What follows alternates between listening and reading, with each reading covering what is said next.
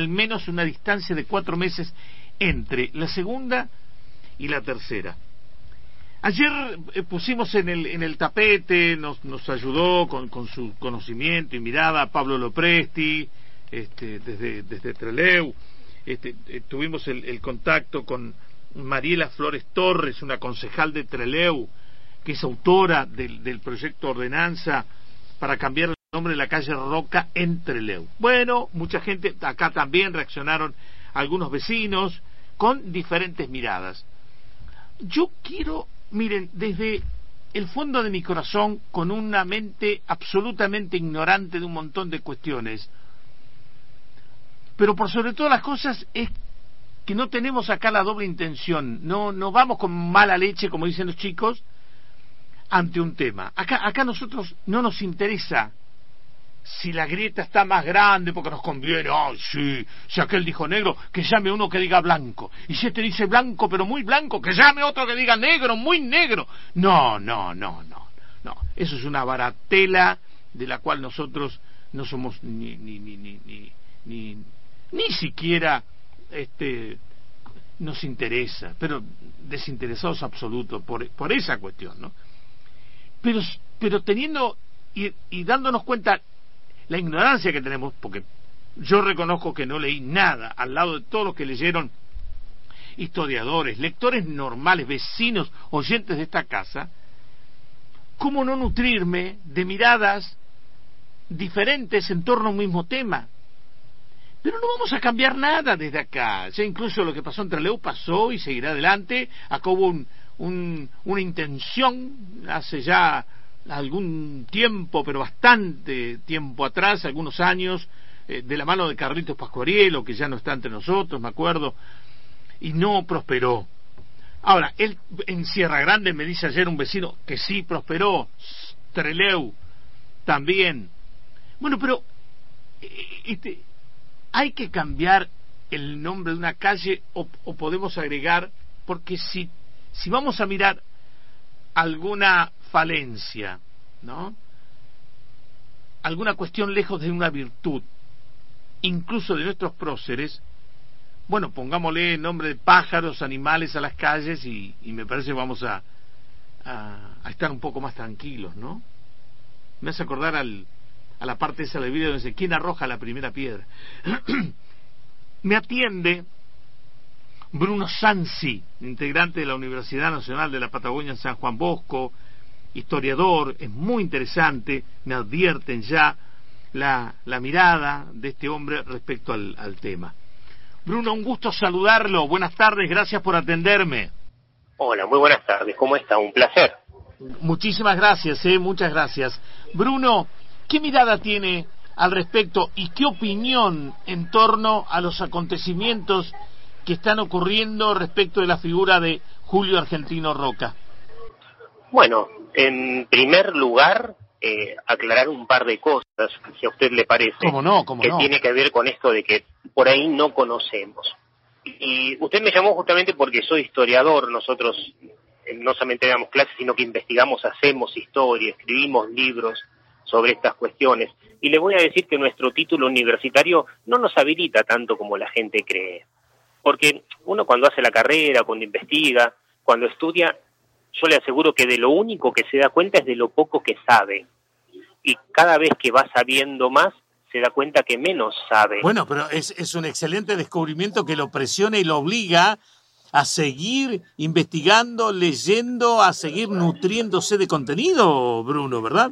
Sí, exactamente. Y eso eh, a veces, como los historiadores no solemos o no suelen reconocerlo, a veces creen que la habilitación de un título o el ejercicio de su profesión les da una palabra absoluta y acabada sobre una temática. Uh -huh. Y a mí no me parece que sea así.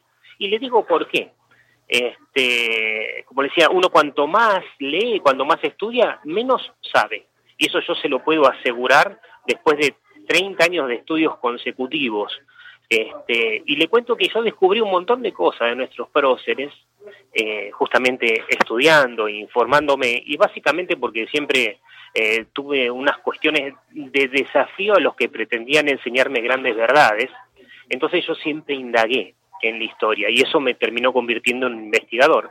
Entonces, en general, lo que se llama la historia de bronce, los próceres instaurados socialmente por derechas, por izquierdas, a mí en general empiezo sospechando, siempre sospecho y nunca me convenzo. Entonces investigo y le cuento dos o tres cosas que descubrí. ¿Cómo no? Sí. Eh, sobre esto de la historia nacional, la historia argentina, desde antes de lo que fue llamado no la conquista del desierto, sino la conquista de América, es una historia que siempre se escribió con sangre. Esa es una característica del surgimiento de nuestro país. Varios, varios veces, eh, permítame que lo interrumpa en este punto, simplemente para, para, para recordar lo que nos pasó ayer. Varios vecinos dijeron exactamente lo mismo que usted nos está remarcando ahora, Bruno. Eh, sobre un montón de cuestiones, no tan solo ya de nuestro país, sino del continente, hechos muy relevantes que se iniciaron con violencia. Exactamente, acá no es que se iniciaron, siempre la hubo, siempre, desde las momias de Atacama, por ejemplo, en el norte o en Chile, que descubrieron hace tiempo y hace poco les hicieron sus autopsias, que tenían los cráneos reventados a mazazos, las caras deformadas a golpes, este, desde aquella época eh, originaria, por decir así, siempre se dirimen en cuestiones territoriales, tribales, de poder y cuando tienen más fuerza, más organización o están de la mano de la agricultura, de imperios.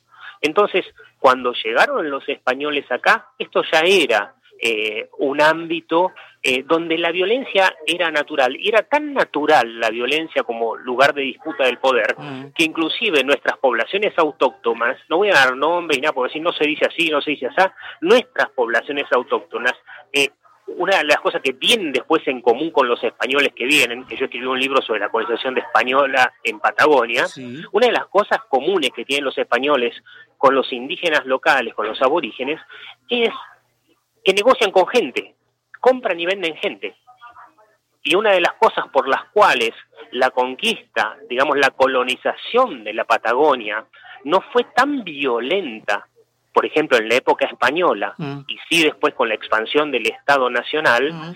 es que comerciaban con gente, vendían carne humana fresca en el sentido de que se compraban esclavos de un lado, se compraban esclavos y sirvientes del otro. E inclusive antes de que lleguen los españoles, los indígenas locales, eh, cuando no entraban en guerra, hacían juegos de guerra en los cuales las personas que eran capturadas en esos juegos que era una guerra de juego justamente, quedaban como esclavos de las tolderías.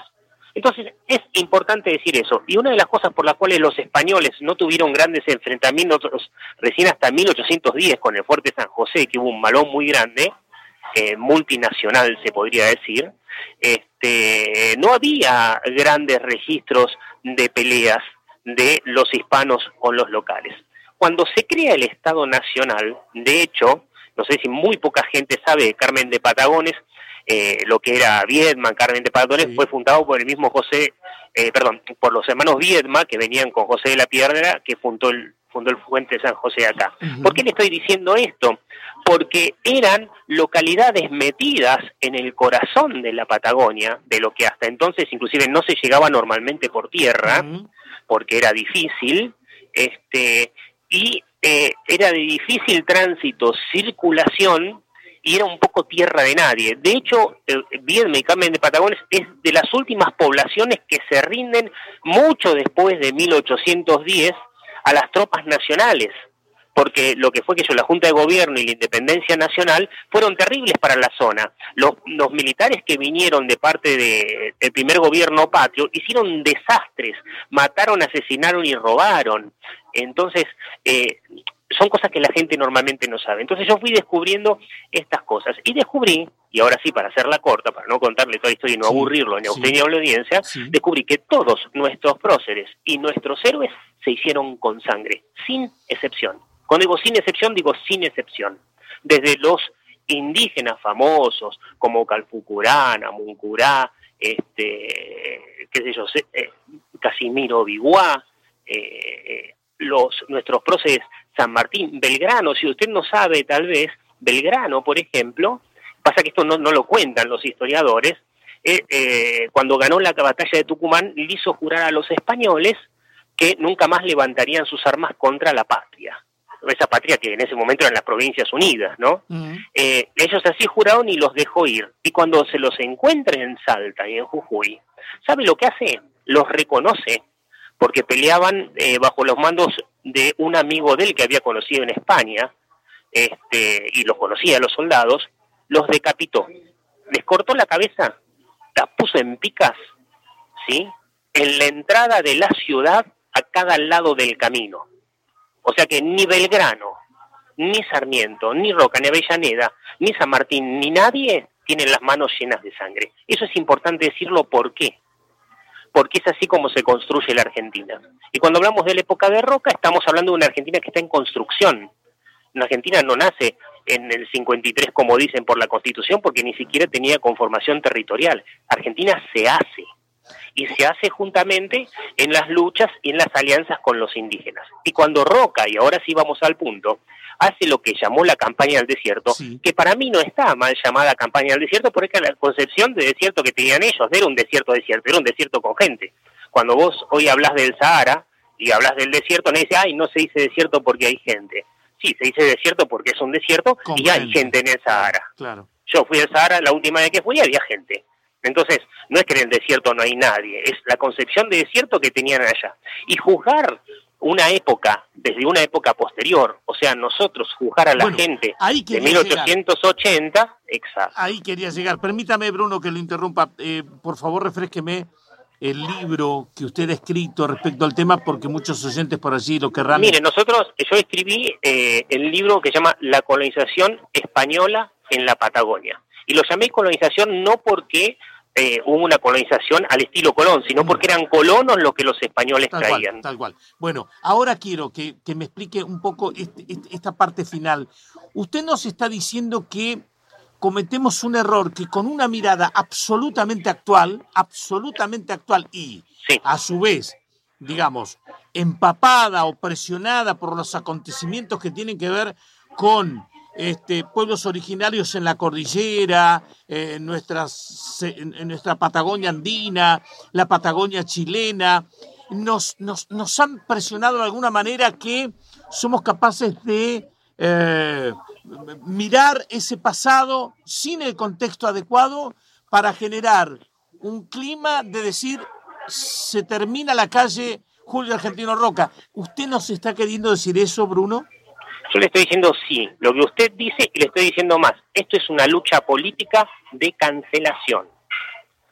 En los términos actuales se lo planteo como una lucha política e ideológica de cancelación, en la cual el mundo aunque lo digan historiadores, se simplifica, se mira atrás con los ojos de hoy, se descontextualiza a la gente y un montón de preguntas que son necesarias para entender los por qué, los cómo y los cuándo, no las hacen porque parecen políticamente incorrectas. Y déjeme que le pregunte dos o tres cosas a usted.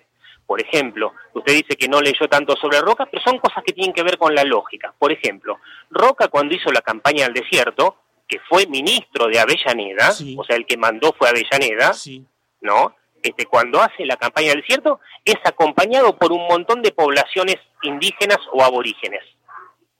¿Sí? Sí. Si Roca es un genocida, cosa que yo niego, pero si Roca es un genocida, ¿qué son los aborígenes que lo acompañaban? Sí. ¿Son genocidas? Y otra cosa, sí perdón, como yo le decía, los colonos españoles, tenemos que hablar ahora de los colonos indígenas, porque una cosa que Roca hace después de reafirmar el Estado Nacional y hacerse de la Patagonia, luchando contra los chilenos, y es más, peleando con algunos caciques indígenas, porque ellos lo que querían eran ser ellos los representantes del Estado-Nación. Y Roca les dijo, no, ustedes no pueden ser los representantes, los representantes los elige la nación, no son ustedes. Vos, vos Calfucurá o Namucurá, quien sea, no vas a ser el, gobierno de acá. No, el gobierno nacional se elige en Buenos Aires. Son las nuevas reglas de juego. ¿Quieren participar o no? Y los que no quisieron fueron arrasados por Roca. Cuando digo arrasados, digo figurativamente porque la campaña de Roca, eh, cuantitativamente, y esta es una otra discusión, eh, mató tres veces menos que la campaña de Rosas, por ejemplo, allá interior de Buenos Aires o hasta el Río Negro, cuando hizo. Eh, pero bueno, es una cuestión discutible de números, por ahí no vale mucho la pena. Pero lo que yo le estoy diciendo es que después, por ejemplo, lugares nuestros, como Cuyamen, por ejemplo, ¿sí? se crean por decreto de Roca con los que él llama indios amigos, inclusive después de vencer a algunos, el pueblo a la Patagonia y reparte títulos de propiedad. Y en eso se basa la gran legitimidad de muchos de los pueblos originarios, sean mapuches o tehuelches, para no entrar en la discusión si los mapuches son chilenos o no, ¿no?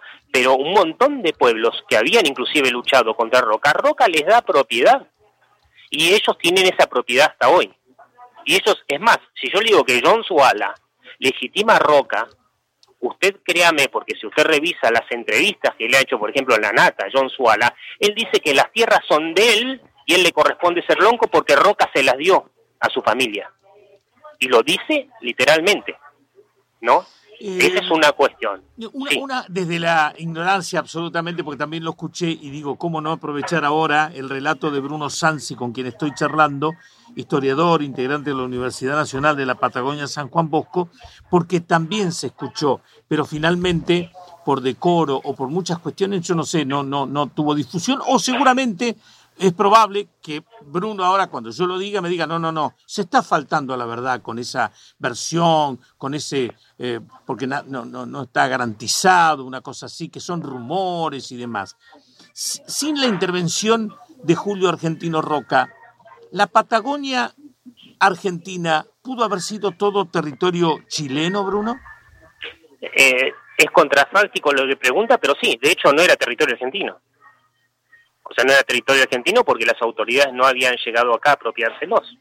Es más, imagínense que esa disputa con Chile, y esto con mi mayor saludo eh, amistoso a los compañeros chilenos, este, recordemos que el, último lugar que se crea para reafirmar lo que es Argentina frente a Chile es el Chaltén, y es de la época de Alfonsín. De, de Menem. Eh, no es de la época de Alfonsín, no es ochenta y pico. Bueno, pero, pero, pero el tema es cuando, cuando se funda Chaltén, lo hace el presidente en la presidencia. Ah, puede ser, puede ser. Entonces estoy equivocándome en la fecha. Pero ya había gente ahí y se hace por eso. Se hace justamente para ponerle un freno al avance chileno en Laguna del Desierto. O sea que la geopolítica de la Patagonia muchas veces estuvo en juego hasta hace muy poco tiempo, no solo en la época de Roca.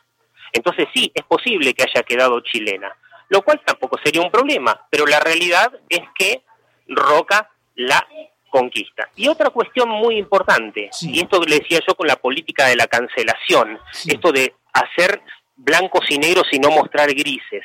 Cuando yo le decía que ningún presidente argentino eh, de aquella época no estaba con las manos manchadas con sangre, tendríamos que con esa lógica sacar a Rosas, que no era presidente sino gobernador de Buenos Aires, pero él toma eh, por un golpe de Estado la confederación y prácticamente dirige el país, Rosas mató tres veces más indios que Roca. Digo indios porque le llamaban indios en aquella época y ellos se llamaban indios a sí mismos. Eh, si uno le dice aborigen, por ejemplo, dice, no, no se puede decir porque significa sin origen. No, aborigen significa dentro del origen.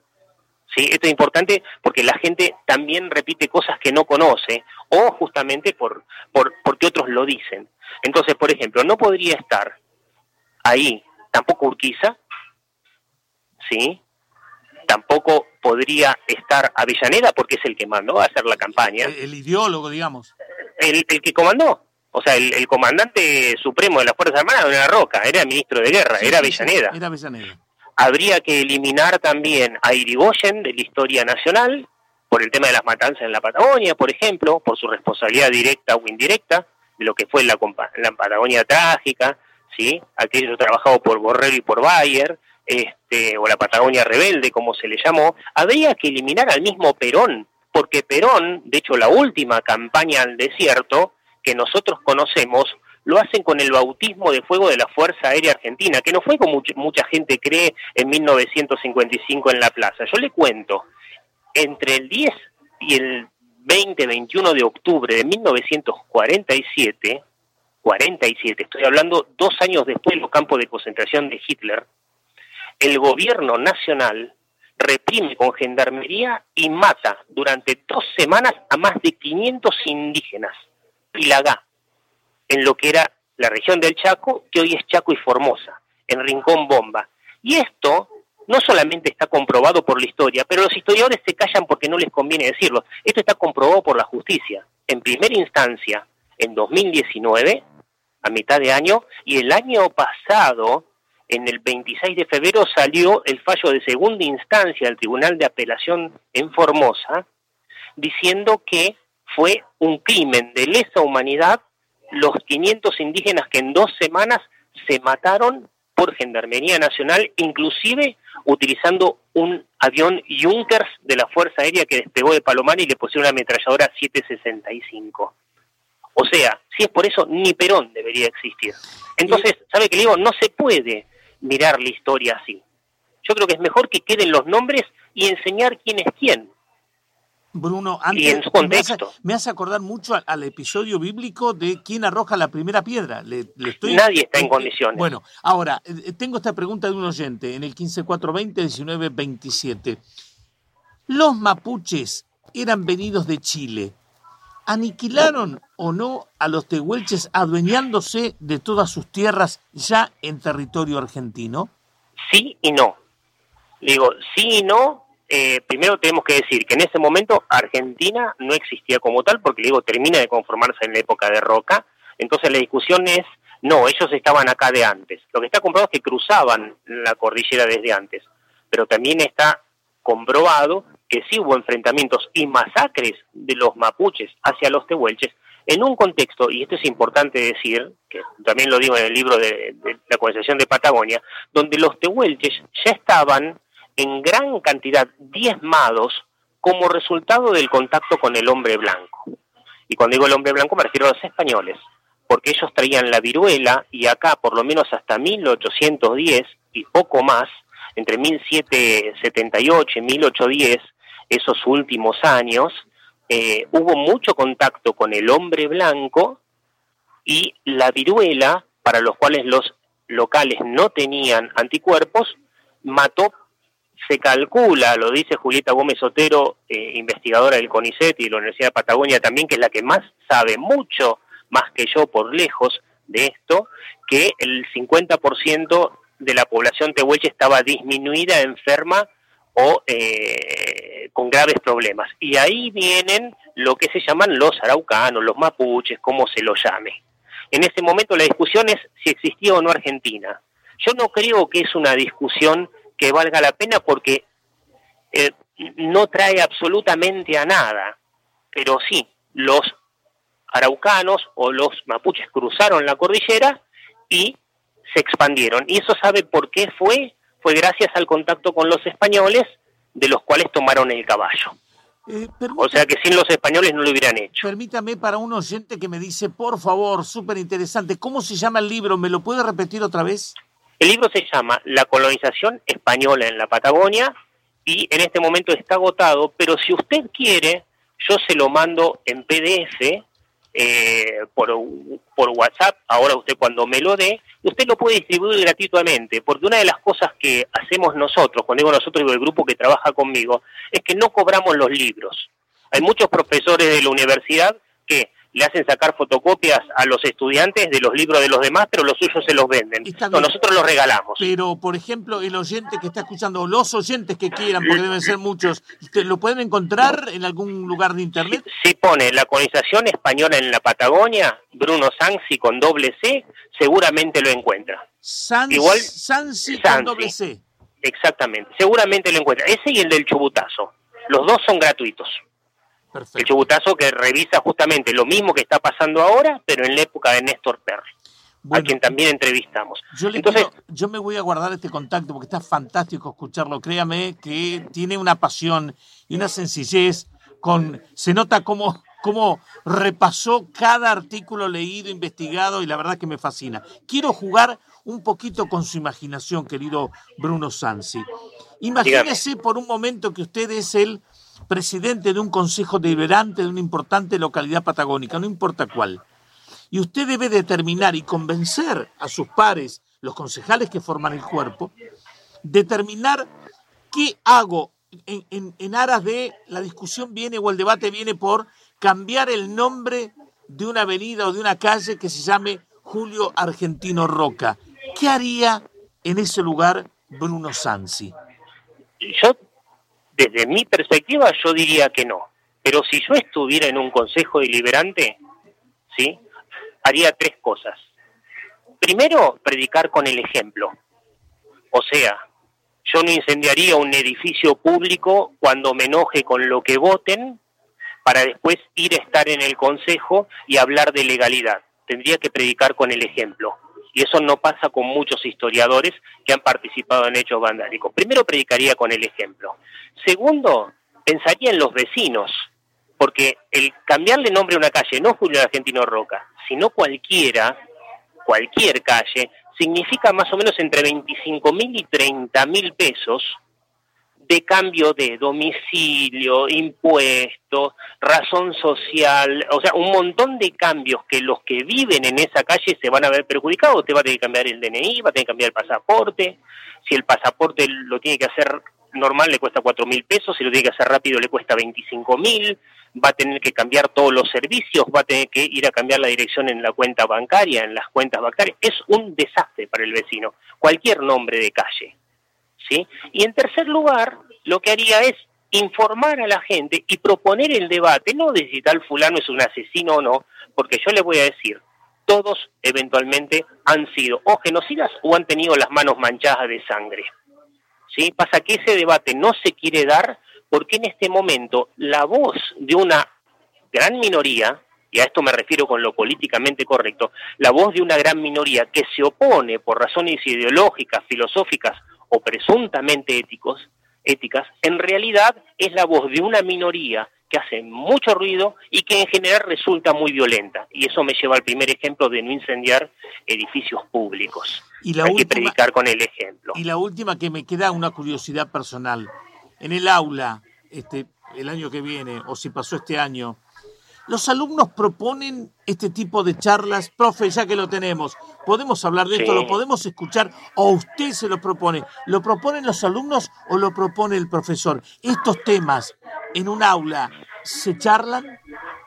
Eh, sí, se charlan. En mis aulas se charlan hace 30 años que se charlan estas cosas, pues yo decía que siempre fui muy muy rebelde ante las autoridades que me enseñaban la historia de bronce, empezando por Roca, siempre fue muy rebelde ante su imagen también, eso se lo tengo que decir, y por eso también estudié. Y yo le digo a los alumnos, chicos, desde el punto de vista de hoy, no hay buenos y malos en la historia. Todos eran malos desde el punto de vista de hoy algunos más malos, otros menos malos. El tema es que vivían épocas donde eso era normal. Totalmente, estamos con una mirada 2021, 2022, porque ya se nos va, 2022 de acontecimientos que pasaron muchísimos años, era otro país. Era otro mundo. Era otro mundo. Era otro mundo. Inclusive yo le digo una cosa, de la gente que suele defender esto, en general, ideológicamente, a mí me han denunciado en la universidad por enseñar que el Che Guevara mataba gente. Y eso se tomó como violencia de género porque era una alumna a quien se lo enseñaba. Yo trato de enseñar todas las campanas. Inclusive les mostré el Che Guevara diciendo que él mataba gente. ¿Y por qué la mataba? Y yo le digo, yo enseño todas las campanas. Inclusive cosas con las que no concuerdo. Por ejemplo, yo fui a Colombia a entrevistar a soldados de las FARC en el año 2017. No comulgando con esa idea. Absolutamente no. El tema es que yo como profesional tengo que llevarle diferentes campanas a mis estudiantes y que ellos juzguen. Claro. Entonces yo me fui, me fui a vivir con los guerrilleros una semana y los entrevisté.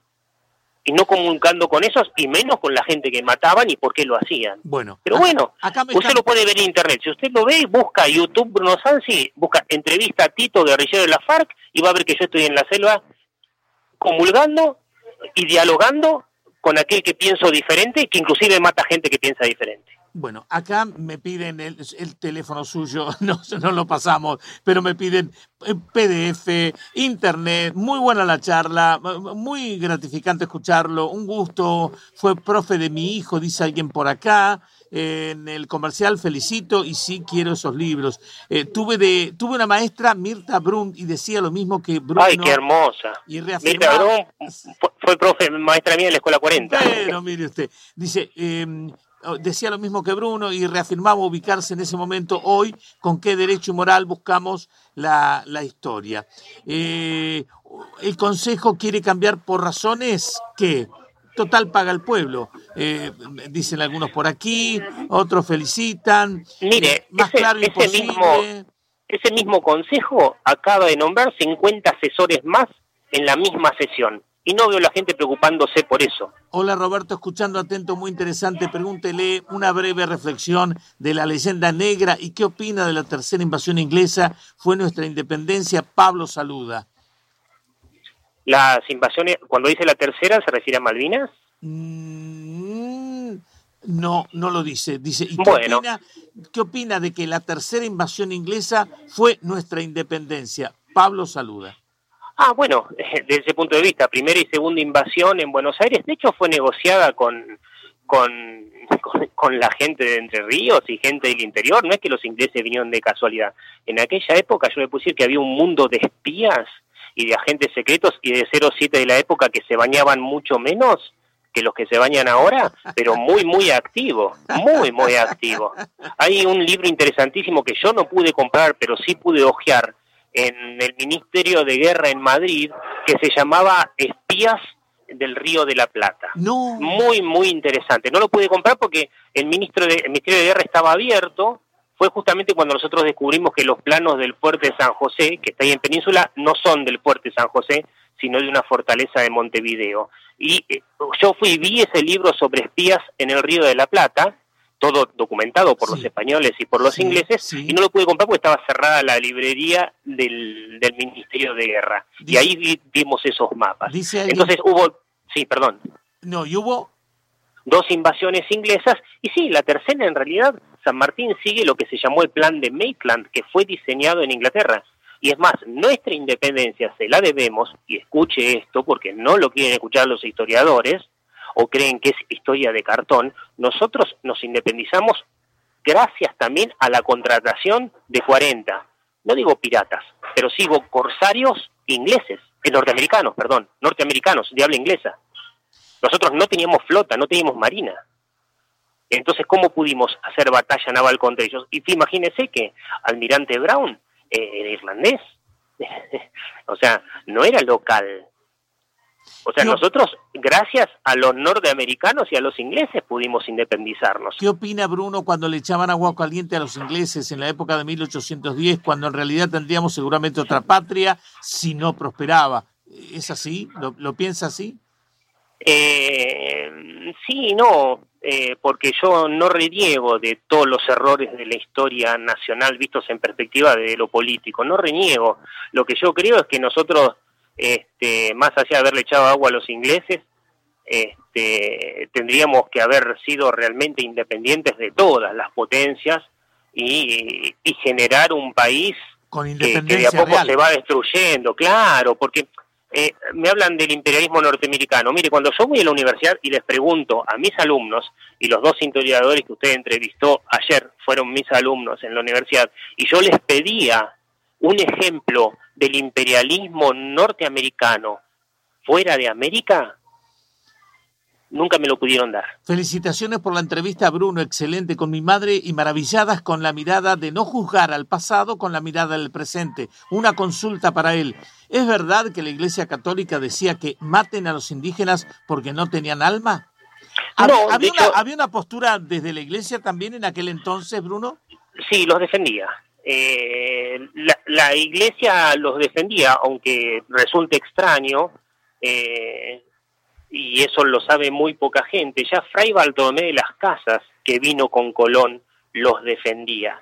Fíjense, si usted va a los escritos de Fray Bartolomé, que es el único que hace más o menos una biografía muy mentirosa de Colón, digo muy mentirosa porque Colón era un pirata y, y marino eh, portugués originalmente, que después va a trabajar con los reyes de España, eso también está documentado, este, ya desde la época de Fray Bartolomé las casas no se discute casi en la iglesia que tienen alma, porque el hecho de que tienen alma es lo que permite que sean súbditos de la iglesia. Yo me, Entonces, yo me quedaría con este hombre toda la tarde, pero tengo que cerrar, tengo tanda, tengo música. Un, un audio que creo que también va dirigido a usted, Bruno. ¿eh? Pregúntele, Roberto, a Sansi, ¿por qué Roca mandaba a los, los, a los cráneos y las cabezas de los indios a Europa, que están descubriendo ahora que están allá en los museos en Alemania, en varios lugares? Otra cosa, a los, a los combatientes de la FARC los están matando en Colombia a uno por uno, los están masacrando. Eh, Bruno. Sí, dos cosas. Eh, yo no estoy seguro de que Roca haya mandado los cráneos. Probablemente sí, era lo normal en aquella época. Eso se hacía, no solamente se mandaba los cráneos, sino que después de la conquista del desierto hubo cosas terribles que hacían con los indígenas. Inclusive el mismo Inacayal, el mismo cacique Inacayal, fue encerrado en el Museo del, de, la, de La Plata y mostrado como parte de un zoológico vivo. Esas cosas Ahora, se hacían en la época. A ver, era lo normal. Y también Roca eh, sacó más de 800 cautivos de las tolderías, mujeres que eran violadas y, utilizadas como esclavas y golpeadas. no hay buenos en esta historia. ¿Cuál era el propósito, digamos, en aquella época de los cráneos enviarlos a Europa? ¿Generaba que un prestigio, yo maté a tanto? ¿Qué, qué se buscaba? ¿Cuál era el propósito? Eh, básicamente estudio antropomórfico, se puede decir así. Eh, yo le digo, lamentablemente, excepto lo que está bajo tierra y en muy pocos archivos en Buenos Aires, la historia de América, eh, de Argentina, está en Europa. Yo, eh, recorrimos nosotros, por ejemplo, sobre Patagonia, conseguimos juntar más de 6.000 o 7.000, todavía no les hemos podido ni contar documentos de los archivos españoles. Y era normal en aquella época mandar los cráneos, los cuerpos, porque tenían que ver con el interés de la época. En aquella época, es más, yo le pregunto al revés, ¿por qué la gente habla del cerebro de Einstein? Y fíjese que es la misma lógica, solo que más civilizada. Le quieren abrir, le abren la cabeza a Einstein para ver cómo era su cerebro. Lo mismo pensaban de los indígenas, no solo de los indígenas, de todos. Yo le digo, ahora estoy haciendo un trabajo sobre el conde Drácula, el verdadero conde Drácula, Vlad Tepes, Vlad III, el que llamaban el empalador, y estoy, por eso digo, uno, uno no sabe nada. Estoy aprendiendo muchísimo sobre la época.